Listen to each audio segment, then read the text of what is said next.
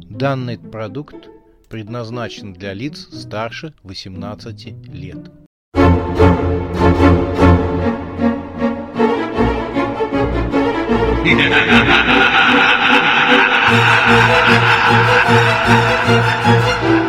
Пощекочи, нервишки.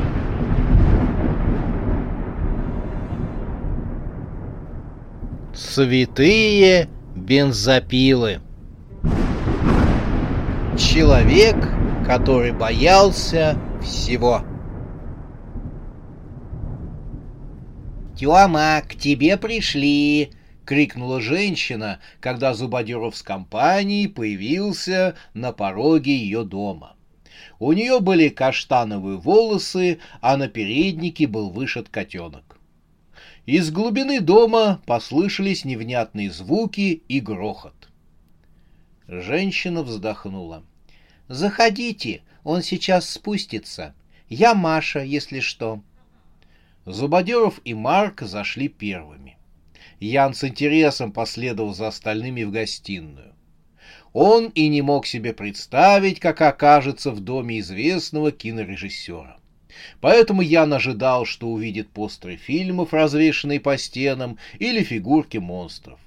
Но, увы, ничего такого он не увидел. Все было банально. Диван, несколько кресел, на стене телевизор средних размеров, на стенах репродукции Айвазовского, Брюлова. Одна картина была повернута лицевой стороной к стене. Ян набрался наглости и посмотрел. Это были призраки Бориса Мусатова. «О, нет, перевините обратно. Эта картина пугает Тему», — сказала Маша, оторвавшись от разлива чая по чашкам. Зубодеров положил два сахара в чашку и мягко попросил Яна вернуть картину в первоначальное положение. «Ваша работа?» — вежливо спросил Зубодеров. «Развлекаюсь в свободное время», — сказал Маша. «Это лучшая моя работа, иначе бы давно избавилась от нее». Тёма ее опасается. Марк заинтересовался фаянсовым фарфором. «Замечательная вещь! Скажите мне, и я достану вам еще несколько предметов. Серьезно! И цена приемлемая. Можете прямо сейчас заплатить мне, и завтра я вам уже достану дополнительные приборы». «Я подумаю», — уклончиво сказала Маша и на всякий случай проверила, закрыт ли шкаф, в котором стоял сервиз. При этом Марк уныло вздохнул. Со второго этажа раздался шум. Потом грохот, словно кто-то упал. Спустя минуту над перилами лестницы показалась всклокоченная голова молодого человека. На лбу был шрам. «Маша, кто здесь?» — прошипел молодой человек. Женщина подняла голову. «Тема, это неприлично. Тебя ждут люди. К тебе пришел Зубодеров». Артем издал приглушенный крик, его голова исчезла, Зубодеров поднялся с чашкой в руках с кресла. «Артем, это же я пришел! Спускайтесь вниз!» Вновь послышался шум. Маша тяжело вздохнула и вытерла руки о передник. «Кто это с тобой?» — спросил невидимый Артем. Зубодеров как можно дружелюбно ответил. «Это мои друзья. Со мной Марк, это наш продюсер, и Ян, он будет играть главную роль, роль трупа». Некоторое время от Артема ничего не было слышно. Затем он, облаченный в каску и бронежилет, по-пластунски спустился по ступенькам в гостиную и спрятался за диваном. Зубодеров вновь сел в кресло. Ян с любопытством наблюдал за известным режиссером, который снял три самых нашумевших фильма ужасов за последние три года. Он знал, что все талантливые люди слегка не в себе, но Артем явно бил все рекорды. Голова Артема в каске появилась над спинкой дивана. Я попал в аварию и потерял чувство страха. Потом я стал бояться всего, сказал режиссер. Маше надоело его поведение, она уперла руки в бока. «Артем, займи себе место на диване, сейчас же, это неприлично!» Ворча и поглядывая с опаской на гостей, Артем все-таки сел на диван. Он поправил съехавшую на бок каску. Ян хотел расспросить его о том, как снимался фильм «Вампиры в общественном туалете», но Артем помолчал и сказал, «Я попал в аварию и потерял чувство страха, а потом я опять стал бояться всего на свете».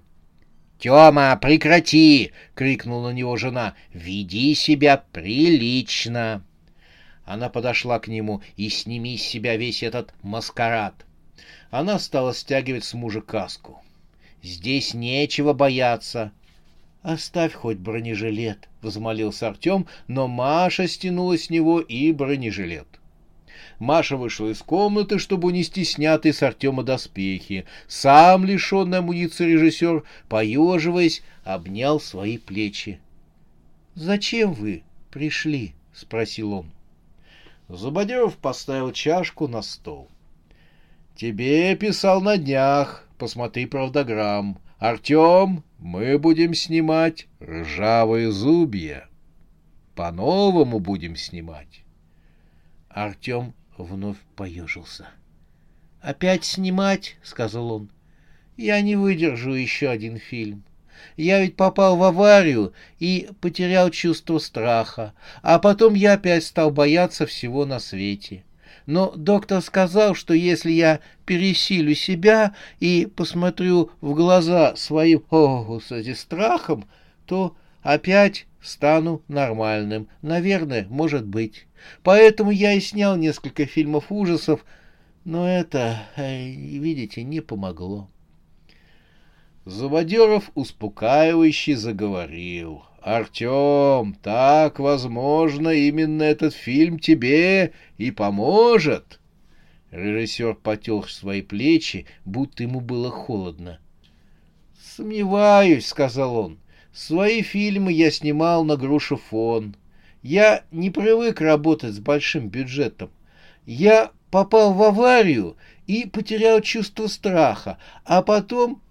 Можете не волноваться, но бюджет у нас не очень большой. Тут же влез в разговор Марк. Поэтому вам будет очень удобно. Все будем снимать в одной локации.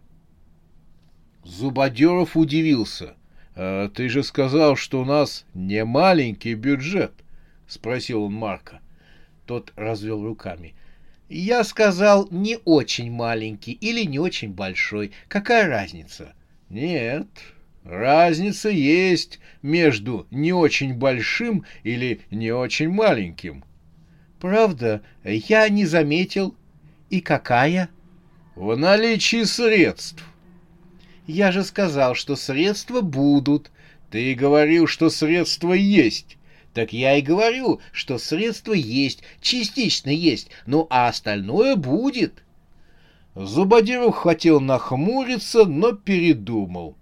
Я все равно сниму этот фильм, даже если мне придется снимать на игрушечный смартфон. Артем все время разговора боролся сам с собой. Видно, что ему было тяжело принять решение, он смотрел на жену, стоявшую рядом. «Тёма, я думаю, тебе необходимо принять предложение», — сказала Маша. «Я, конечно, не одобряю методы восстановления твоей психики путем самопугания, но, снимая фильм, ты, по крайней мере, отвлечешься от своих проблем». Она положила руку ему на плечо. «И кто знает, может, действительно ты перестанешь бояться всего на свете?» Артем посмотрел в глаза Маши. Он глубоко вздохнул и изрек. «Камера Брюса». Зубодеров и Марк, которые пререкались друг с другом, замолкли и обратили внимание на режиссера. Один только Ян с восторгом воскликнул. «Не может быть! Это же будет круто!» Видя непонимающие взгляды, Артем разъяснил. «Мы будем снимать фильм на камеру Брюса. И я хочу еще сказать. Он запнулся, но нашел в себе силы и продолжил. Я сниму этот фильм. Мы его снимем. Только снимем его на камеру Брюса. «Что это такое, камера Брюса?» — спросил Марк. Вместо Артема ответил Ян. Молодой человек задыхался от восторга. «Яков Брюс — это маг и чародей в эпоху Петра Первого. Я знаю, кто такой Петр Первый. Флот, город на Неве и окно в Европу», — нетерпеливо перебил его Марк. «Все верно, и Яков Брюс был маршалом артиллерии при Петре. Он занимался колдовством, ему приписывают создание особой камеры обскуры. Основное отличие ее от обычной камеры обскуры того времени было то, что она могла записывать театральные представления и усиливать восприятие их благодаря духам, которые были привязаны к камере. Ян оглядел всех.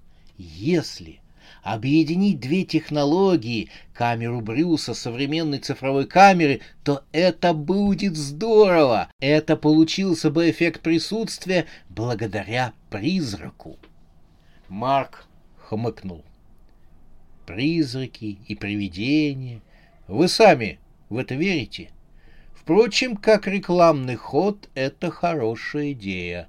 Мне все равно. Снимайте на что угодно. Главное, чтобы было дешево. Она дорого стоит, это ваша камера Брюса. Зубодюров задумался. Идея ему понравилась. А я знаю одного мастера, который мог бы собрать такую камеру. Мы можем использовать ее как часть обычной цифровой камеры, сказал он. Оператор уверен, что найдем. Есть у меня на примете один вампир, то есть человек. А что касается призрака, то... Он почесал затылок.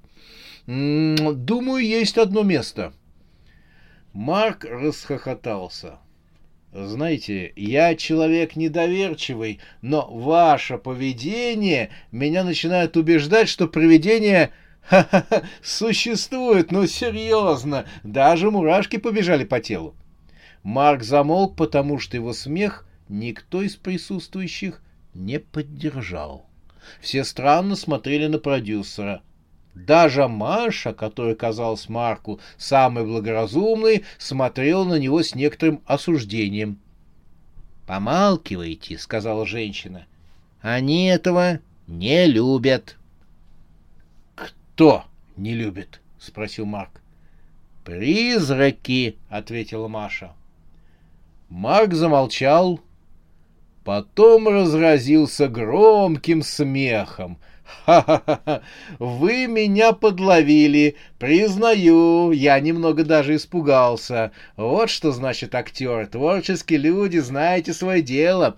Если такую же атмосферу вы создадите в фильме, то премия Геры Голодный у нас в кармане».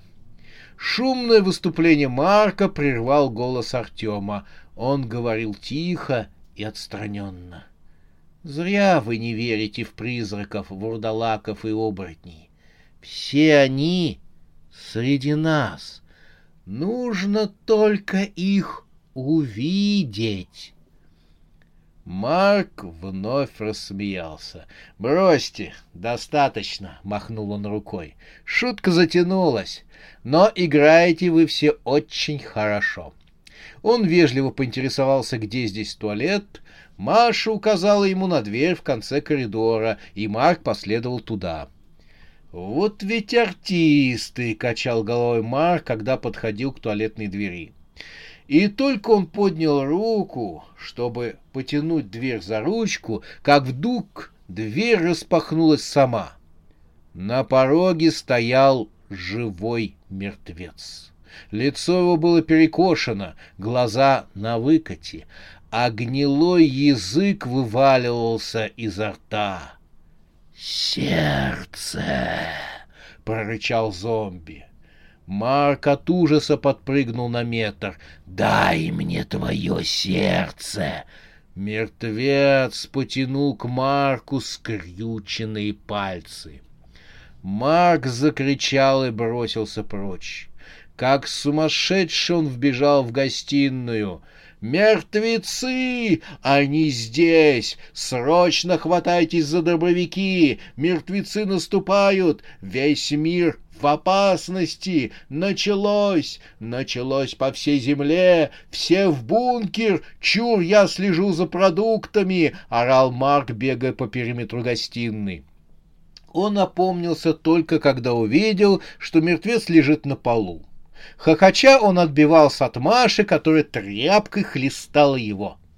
«Достаточно, Маша!» — не выдержал зомби. «Так ты меня до смерти захлещешь. Я тебе покажу, как пугать наших гостей», — приговаривала Маша. Артем, который спрятался за диваном, выглянул из-за подушек. «Здравствуйте, Петр!» — поздоровался он с зомби и сел на диван. Зомби стащил маску со своего конопатого лица и, не переставая, хохотал. «Видели бы вы морду этого кадра!» — указал он на Марка. «Вот умора!» Зубодеров поинтересовался у хозяйки дома, которая переводила дух. «Э, «Мария, а кто это?» Та не заставила ждать себя с ответом. «Это Петр». Он упырь, гад, сволочь и вообще гнусный тип. Он решил, что для того, чтобы излечить моего мужа от боязни всего на свете, его нужно постоянно пугать. Он называет это шоковым лечением. «Э, «Он доктор?» «Нет, он кретин». Петр поднялся с пола. «Я ожидал, что в туалет пойдет Артем, а пришел ваш гость. Ну, откуда я мог знать об этом? Он обратился к Артему. «Друган, но это было только для твоего блага. Только чтоб ты исцелился». «Спасибо», — поблагодарил режиссер. «Думаю, мне уже лучше». «Серьезно?» — обрадовался Петр. «Нет, конечно! Ты разве сам не видишь? Я чуть не умер от ужаса. Марк сказал, что не может находиться в этом сумасшедшем доме. Надеюсь, все наши съемки не будут проходить в таком же ключе. Я жду вас в машине, сказал Марк и вышел на улицу. Летнее солнце стояло высоко. Улица была тихая, на ней располагались аккуратные домики. Раскидистые вязы своими зелеными кронами прикрывали улицу от прямых солнечных лучей. Чудесных вязов было так много, что эту улицу можно было смело назвать бы улицей вязов. Марк сразу определил, что за ним следят. На эту мысль его навели отнюдь не три припаркованные рядом с домом машины и даже не десяток людей, которые были все поголовно в черных очках, рассредоточившиеся по улице. Они все что-то искали в своих мобильниках, но нет, на эти нюансы Марк никогда бы не обратил внимания.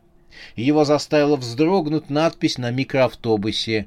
На ней было написано «Цирк приехал». Марк понял, что нужно убегать. Его кипучие на финансовые проекты натуре, наживающиеся вместо капитала одни проблемы, не раз приходилось иметь дело с кредиторами, но не все они находили его так быстро. Марк сделал вид, что решил прогуляться вдоль улицы в ожидании друзей. Как только он удалился на десять метров, все люди в черных очках тут же двинулись за ним следом. Марк остановился. Его соглядатели рядом встали и стали делать вид, что копаются в смартфонах. Марк сделал еще несколько шагов по тротуару. Люди в черных очках сделали несколько шагов за ним и вновь встали, как только Марк остановился — «Кажется, я сильно попал», — подумал Марк. Он неспешно вытащил из кармана смартфон и сделал вид, что собирается звонить. Даже начал несуществующий разговор, но потом, как спринтер, сорвался и побежал. В тот же миг люди в черных очках сорвались со своих мест. «Вот он! Лови его, ребята! Держи паршивца!» Крики, раздавшиеся за спиной, прибавили сил Марку, и он втопил сильнее. Наконец его преследователи опомнились и сообразили, что на автомашинах догнать Марка будет намного быстрее. Они вернулись и вскочили в машины. Однако на это ушло определенное время, за которое Марк уже был достаточно далеко. Он, как угорелый, влетел в метро и прошел турникет вместе с пожилым мужчиной. Тот начал возмущаться, на шум обратил внимание полицейский, но Марк уже мчался вниз по эскалатору. С диким воем из черного туннеля возникла электричка. Марк оказался у последнего вагона. Он не стал вбегать в вагон, а подождал, пока пассажиры усядутся на свои места. Марк был бы не Марк, если за годы своей финансовой деятельности не освоил пару трюков, как уходить от погони. Двери еще не закрылись, как Марк спрыгнул позади электрички и, стараясь держаться подальше от рельсов, пошел в направлении против хода электричек. Он услышал шум закрывающихся дверей, и электричка тронулась с места. Марк, смеясь про себя над незадачливыми преследователями, которые, наверное, сейчас мечутся по всему поезду в поисках его, спокойно шел по туннелю. Когда он, насвистывая веселую мелодию, проходил мимо двери служебного помещения, она вдруг открылась. Руки в цветастых перчатках схватили его и втянули внутрь. Все произошло так быстро, что Марк даже не успел и вскрикнуть.